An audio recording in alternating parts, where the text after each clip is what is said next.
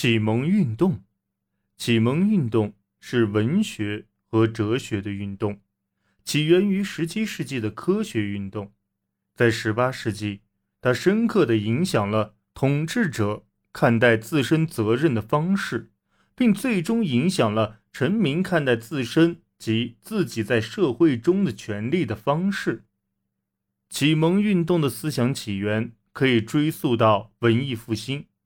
但其更直接的起源在于科学运动。科学运动发现了宇宙基本物理定律，并在对之进行解释之时，破坏了宗教信仰的必要性。托马斯·霍布斯和约翰·洛克等作家带来了理性探寻的信仰，以及政治世界中的一系列有序的权利和义务。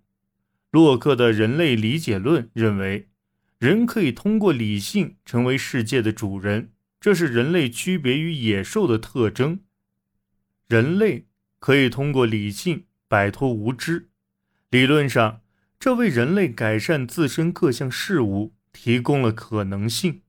在最好的方面，启蒙运动只是17世纪科学和哲学的询问的延伸，但其在政治。宗教、经济和社会事务中的应用产生了广泛的影响。当时，每一个机构都可能受到理性的批判，其存在因其实用性和合理性而受到质疑。从君主制到死刑的方方面面都可以被加以检验，其中也包括人类社会最根本的方面。当科学探寻为人类生存状况提供了新视角之时，国外游历和关于当代社会的文学则提供了一种批评现有社会的氛围。与如蒙古和中国等治理良好的强国的接触，会令人们意识到，没有基督教的参与也可以实行有效的管制，见识到一系列新的思想。和习俗，与南海岛民和美国土著的接触，则树立了高贵的野蛮人这一概念，即这些人来自一个未被玷污的质朴社会，是一块可以写上新内容的白板。福迪的《鲁滨逊漂流记》，孟德斯鸠的《波斯人信札》和伏尔泰的《扎伊尔》，均是运用高贵的野蛮人。和外国地区来展现当代的一些特征的范例。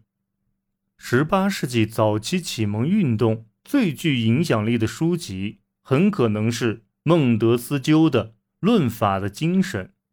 该书在两年内重印了二十二次。在这本书中，作者将现有的政府分为专制和制衡两类。在前者中，统治者的权力是不受限制的，而在后者中，权力分割和法治更为盛行。作为对政治机构提出理性批判的一种模式，它代表了对当代社会科学分析向前迈进的一大步。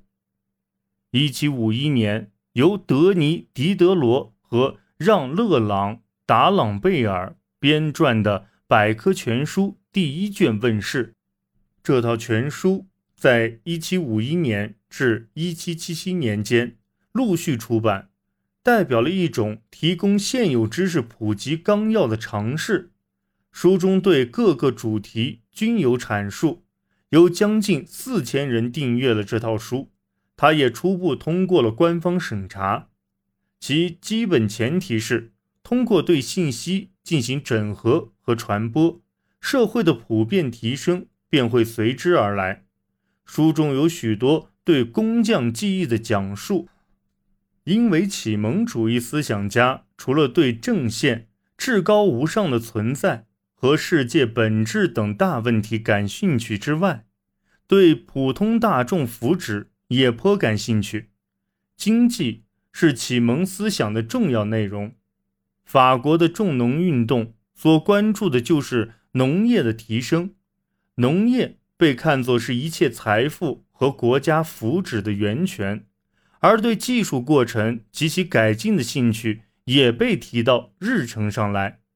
亚当·斯密的《国富论》将理性探寻的论调带到了经济和市场运作的领域之中，呼吁自由贸易成了启蒙主义思想家所倡导的改革的特征之一。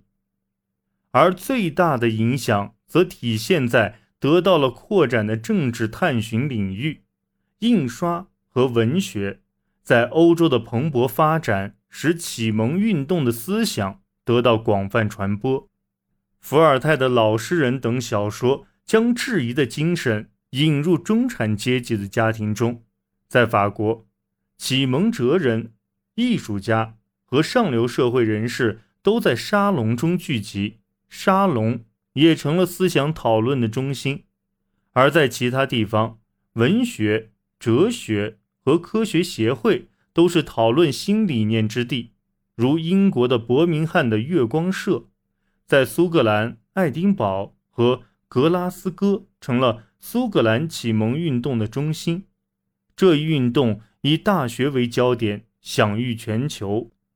哲学家大卫·休谟、经济学家亚当·斯密、诗人罗伯特·伯恩斯和发明家詹姆斯·瓦特代表了苏格兰知识界的高度。1768年。不列颠百科全书以每周连载的形式出现，该书由威廉·斯梅利担任编辑，被视为艺术和科学的宝典。一七七一年，该书第一版问世。启蒙思想的传播并不仅限于上层阶级，在许多地区，这些思想渗透到店主、手艺人和工匠的事业里。在格拉布街启蒙运动中，廉价的版本，尤其是言辞低级的批判作品，在群众中大受欢迎。在法国，尼古拉斯·埃德姆·雷斯蒂夫等印刷师和作家将社会批判、幻想和色情混杂在一起。托马斯·潘恩来自一个类似的穷苦环境，他曾是一名。制作胸衣的手工者和海关官员，后来成为记者，因在其著作《常识》和《人权论》中倡导美国独立而闻名。至18世纪末，启蒙运动营造了一种批判的氛围，意味着对现有机构进行改革的需要。商定的改革议程中包括宗教宽容。经济自由主义、法律法规的统一、合理化管理、人性化的刑罚制度和结束审查等一系列问题。这一议程中的许多建议都得到了开明专制君主的采纳。